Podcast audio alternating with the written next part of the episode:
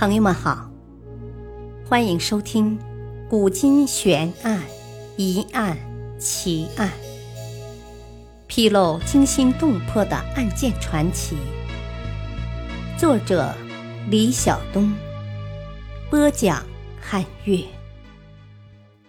唐太宗的贞观之治到底到达了怎样一个高度？在中国历史上。两百三十多个皇帝中，有一些人始终无法被我们的记忆抹去。唐太宗李世民就是其中的一个。都说一将功成万骨枯，但无论时人亦或后人，都以最大的善意认为，为了开创一个美好而幸福的时代，一切的牺牲都是值得的。虽说权力之路由罪恶的鲜血染成，但人们也不因玄武门弑太子、杀四弟，逼父亲李渊退位而登大宝之位，就将他一生的功绩全部抹杀。李世民确实创出了不世功业——贞观之治。那些伟大的。后人难以企及的功业，让这位英雄在年老之时都不能抛却心头的热血，就连唐朝的天空也因这份热血而渲染出夺目的光彩。那时的帝国可算得上是中国历史上令人振奋的一段时期。公元六四九年，五十三岁的李世民病入膏肓。病卧床榻，由身体羸弱、胸无大志的太子李治端茶递水照料下的太宗，或许还会想起公元六三零年的那场彻底消除北部边患的战争。那一年，李世民命华州刺史柴绍为金河道行军总管，任成王李道宗为大同道行军总管。检校幽州都督魏孝杰为恒安道行军总管，灵州大都督薛万彻为畅武道行军总管，统兵十余万，以兵部尚书定襄道行军总管李靖为元首，分兵六路向东突厥发起进攻，大败竭力可汗于阴山，将其生擒，东突厥就此灭亡。由此大胜，李世民被四方首领尊为天可汗。在万邦来贺的大殿上，唐朝的太上皇弹起了心爱的琵琶，唐朝的皇帝则旁若无人的跳起了流行的舞蹈。一国的最高领袖在四夷军长面前表现得如此洒脱自如，实在是古今未有。古代中国。领袖人物的性格，往往就是帝国的性格。所谓上行下效，汉武雄浑，气吞万里如虎；太宗亦如是。而到了宋徽宗时期，皇帝舞文弄墨，丹青画笔，整个社会当然不脱迷离鹰燕之气。我们很难想象，明朝和清朝的皇帝。会由于情绪的激昂与兴奋，在一场艰难的大胜后，脱去平日的严肃与谨慎，将故作的威严化作轻快与喜悦。做木匠或打猎是他们所擅长的，但热情奔放的驰骋于大江南北，甚或突破传统，建立新的规范，却实在为难了他们。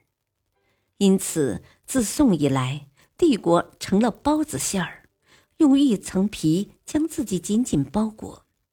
而唐帝国在中国的历史上最为外向，朝廷信心也坚定。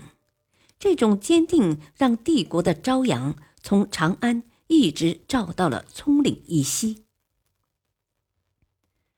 一国之强盛，单靠武力强权。难免落得一个穷兵黩武的扁平。太宗的唐朝令人高山仰止，忽为不世奇功，使得贞观之治成为中国历史上少有的治世之一。更多的来自武功之外，即以文治。从《旧唐书》提供的一份数据中，我们能够一窥文治所带来的效果。公元六三零年，一斗米只卖四五钱，帝国的百姓再也不用为买不起粮食而发愁了。房子不用安防盗门，出门越狱也不用锁门，乡道村舍间到处可见成群的牛马。六三三年，帝国的百姓全体过上了小康生活，有远行的路人或是出差。不必担心身上的钞票带的太少，也不必忧虑零食被贪嘴吞光。只要走进沿途的农家，对方都热情款待而不收钱。在客人酒足饭饱后，还会免费赠送路上所需的饮食。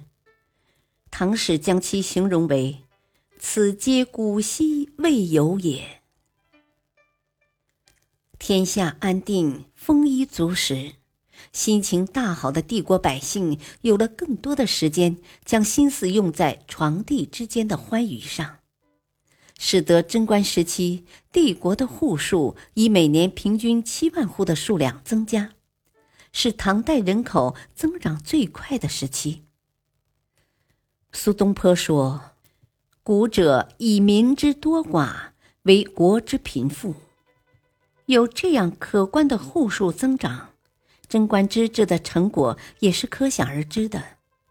百姓笑哈哈，官员美滋滋，帝国以不可阻挡的姿势向上攀升。对官员最大的好处就是工资有了大幅度提高。让我们来看看贞观时期的官员工资表：一贯就是一千个铜钱。折合成白银为一两。在贞观时期，一贯钱能买两千四百斤米。如果以现在每斤米两元来算，一贯钱相当于四千八百元人民币的购买力。以一品官来算，他的月工资将近三万三千元人民币。这个数字很诱人，从另一侧面告诉我们。贞观年间，为何有那么多读书人参加科举考试？当中国皇帝威望最高的时候，恒河边上的印度王子接受了他的宗主权，使节来自高丽和日本。